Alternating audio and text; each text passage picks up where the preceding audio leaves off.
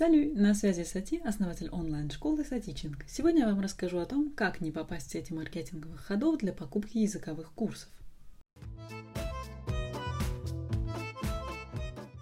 Сразу скажу, что в этом подкасте будет мое субъективное мнение, и вы имеете право с ним не согласиться.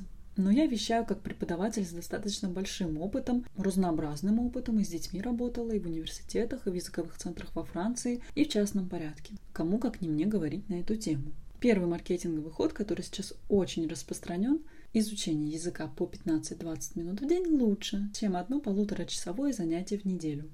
Зачем это делают маркетологи? Да, ответ прост. Чтобы продать курсы, потому что уроки продаются куда сложнее, чем записанные и готовые курсы. Как вы знаете из моих предыдущих подкастов, в языке всегда надо ставить цель.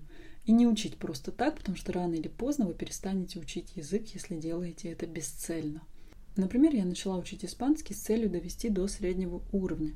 А сейчас я понимаю, что мне хочется большего. И не просто хочу разговаривать на испанском, а вот хочу уметь выражаться на языке в ситуациях, когда я в ресторане, в отеле, в путешествиях. Хочу более или менее понимать испанские шутки, а это уже не средний уровень. У кого-то цель просто уметь рассказать о себе, читать написанное на билбордах и говорить в супермаркете. Ну и в транспорте еще можно. Так вот, таким людям подойдет, скорее всего, 15 минут изучения языка в день. Но человеку с целью смотреть фильмы на французском или любом другом языке 15 минут катастрофически мало. А представьте еще людей, которые хотят сдавать экзамен. Сейчас объясню, почему 15 минут в день каждый день хуже, чем полтора часа раз в неделю. Я устала уже видеть у своих умных, образованных, классных коллег этот гениальный метод изучения языка. Я уже давно веду занятия, как индивидуальные, так и групповые. И начинаются все занятия с рассказов о том, как прошел день, ну или выходной. Кто-то рассказывает мне свои личные проблемы. Преподаватели же все немного психологи, верно? И это занимает от 5 до 15-20 минут. Страшно ли это? Да нет потому что все происходит на изучаемом языке. Другое дело, если вы болтаете на русском, вы как бы сами у себя воруете время. Я обожаю эти болталки. Именно с их помощью у человека и развивается навык говорения. Учатся новые слова, потому что резко «Ой, а, а как будет сплетник на французском?» И вот человек столкнулся с разговорной и полезной лексикой. Une commère, кстати, une commère. Женского рода в мужском не существует это слово. Так вот, 5-20 минут человек болтает со мной, настраиваясь на урок. Это такой разогрев. Не у всех так, конечно, есть разные типы личностей, но я делаю так, чтобы всем было со мной комфортно, чтобы люди рассказывали о себе без стеснения. Ведь мы все любим говорить о себе любимых. У нас с моим репетитором по испанскому, кстати, так же. Я могу и час проболтать. Мне с человеком комфортно, и я чувствую, что мой испанский становится лучше благодаря этим болталкам. Плюс это меня настраивает на язык, ведь я на нем не говорю в повседневной жизни, а мозгу нужно время, чтобы переключиться. Плюс, если я занимаюсь только 15 минут в день, и у меня нет выходных от языка, то информация, которую я пытаюсь за 15 минут впихнуть себе в голову, просто не усвоится. Я не даю ей время задержаться в голове. Я не даю себе подумать о том, что выучила. В общем, фундамент еще не высох, а я туда новые кирпичи пытаюсь класть. Такая себе конструкция, правда? Она быстро рухнет. Так вот, 15-20 минут у нас разогрев. Дальше начинается урок, где грамматика, лексика, понимание аудиозаписей. Если бы на меня сразу это все наваливалось, и у нас бы было всего 15-20 минут, урок бы, ну, условно, длился 15-20 минут, я бы точно ничего не выучила, потому что мне лично нужно войти в режим обучения. И вот каждый день 15-20 минут я бы только настраивалась на урок, и он бы заканчивался. Когда я учила самостоятельно испанский, я тоже 15 минут только настраивалась на то, что буду что-то тыкать в дуолингу. А затем еще полчаса минимум что-то делала. О каких 15-20 минутах в день идет речь, я не знаю. Следующий момент, когда человек идет на экзамен. Не всем это надо при изучении языка, но кому-то вот надо. Еще не встречала экзамен, где человек бы 15 минут делал задание, а потом ходил заниматься своими делами и на следующий день приходил бы доделывать какое-то там упражнение еще 15 минут и опять уходил бы. Экзамены обычно длятся от 3 часов. И если человек не привык работать дольше 15 минут с языком, он просто не выдержит такой нагрузки. Кстати, в тайм-менеджменте есть техника помодоро. Это когда ты 25 минут работаешь, 5 отдыхаешь. Но это не подразумевает, что ты на совсем уходишь на отдых. Это подразумевает, что ты вернешься к работе и сделаешь так минимум два раза. То есть отработаешь минимум час таким образом.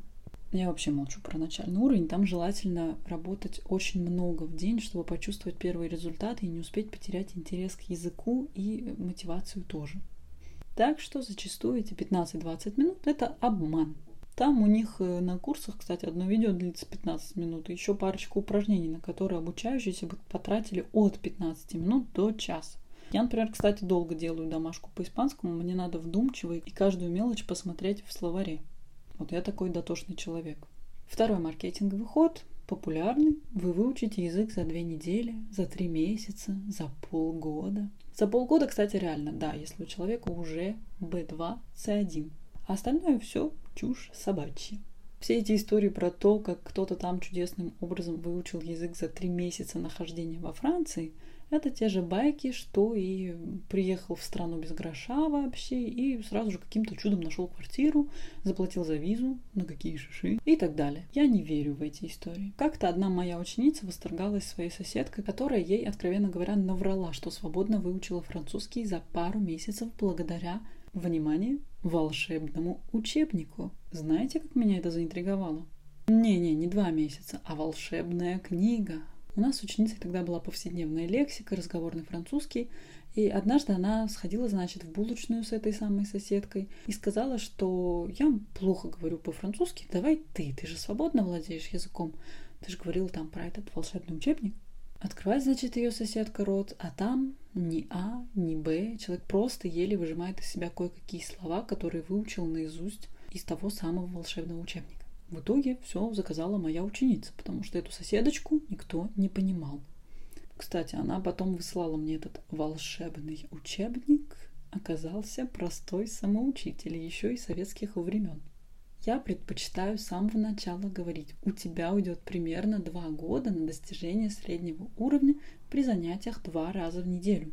И года четыре до продвинутого уровня. Если занимаетесь чаще, просите больше домашних заданий, конечно, результаты будут достигаться быстрее. Но, пожалуйста, давайте без 15 минут в день, а то материал попросту не будет усваиваться. Откуда такие числа? Два года, четыре года? Я раньше думала, что это все фуфло. Но Совет Европы разработал все эти уровни, вот эти цифры, которые вы знаете, А1, А2, Б1, Б2, С1, С2, где С2 – это свободное владение языком наравне с носителем языка, с грамотным носителем языка, который читает книги, понимает политические дебаты и прочее. Соответственно, Совет Европы разработал к этим уровням еще и часы, за которые вы освоите тот или иной язык. Так вот, эти числа действительно работают. На уровень B1, средний уровень во французском, требуется в среднем 380 часов. Помимо уроков у человека еще будут домашние задания, на которые он тратит половину времени. Возьмем два урока в неделю. В месяц выходит 8 уроков. Умножаем на 2, так как человек еще примерно час тратит на домашку и повторение. 16 часов в месяц. Умножаем на 12 месяцев в году, получаем 192 часа в год. Я не буду убирать отсюда всякие каникулы, болезни, потому что иногда человек тратит не час на домашнее задание, а больше времени. Оно и будет у нас компенсировать пропущенное. 192 часа в год. Для B1 нужно 380. Получается, нужно 2 года на уровень B1. Это все-таки для людей, у которых дети, семья, работа. А для детей, возможно, чуть меньше времени нужно, если они занимаются больше языком, и у них на это есть больше времени. Вот такой получился подкаст. Я решила его записать именно из-за 15 минут в день, потому что устала это уже видеть. И мне было бы интересно узнать ваше мнение, друзья. Вы пробовали учиться по этой методике? Может, у вас получилось, а я все наговариваю? Расскажите мне либо тут в подкастах, здесь можно оставить свой комментарий, либо у меня в Телеграме в комментариях. Спасибо и до скорого.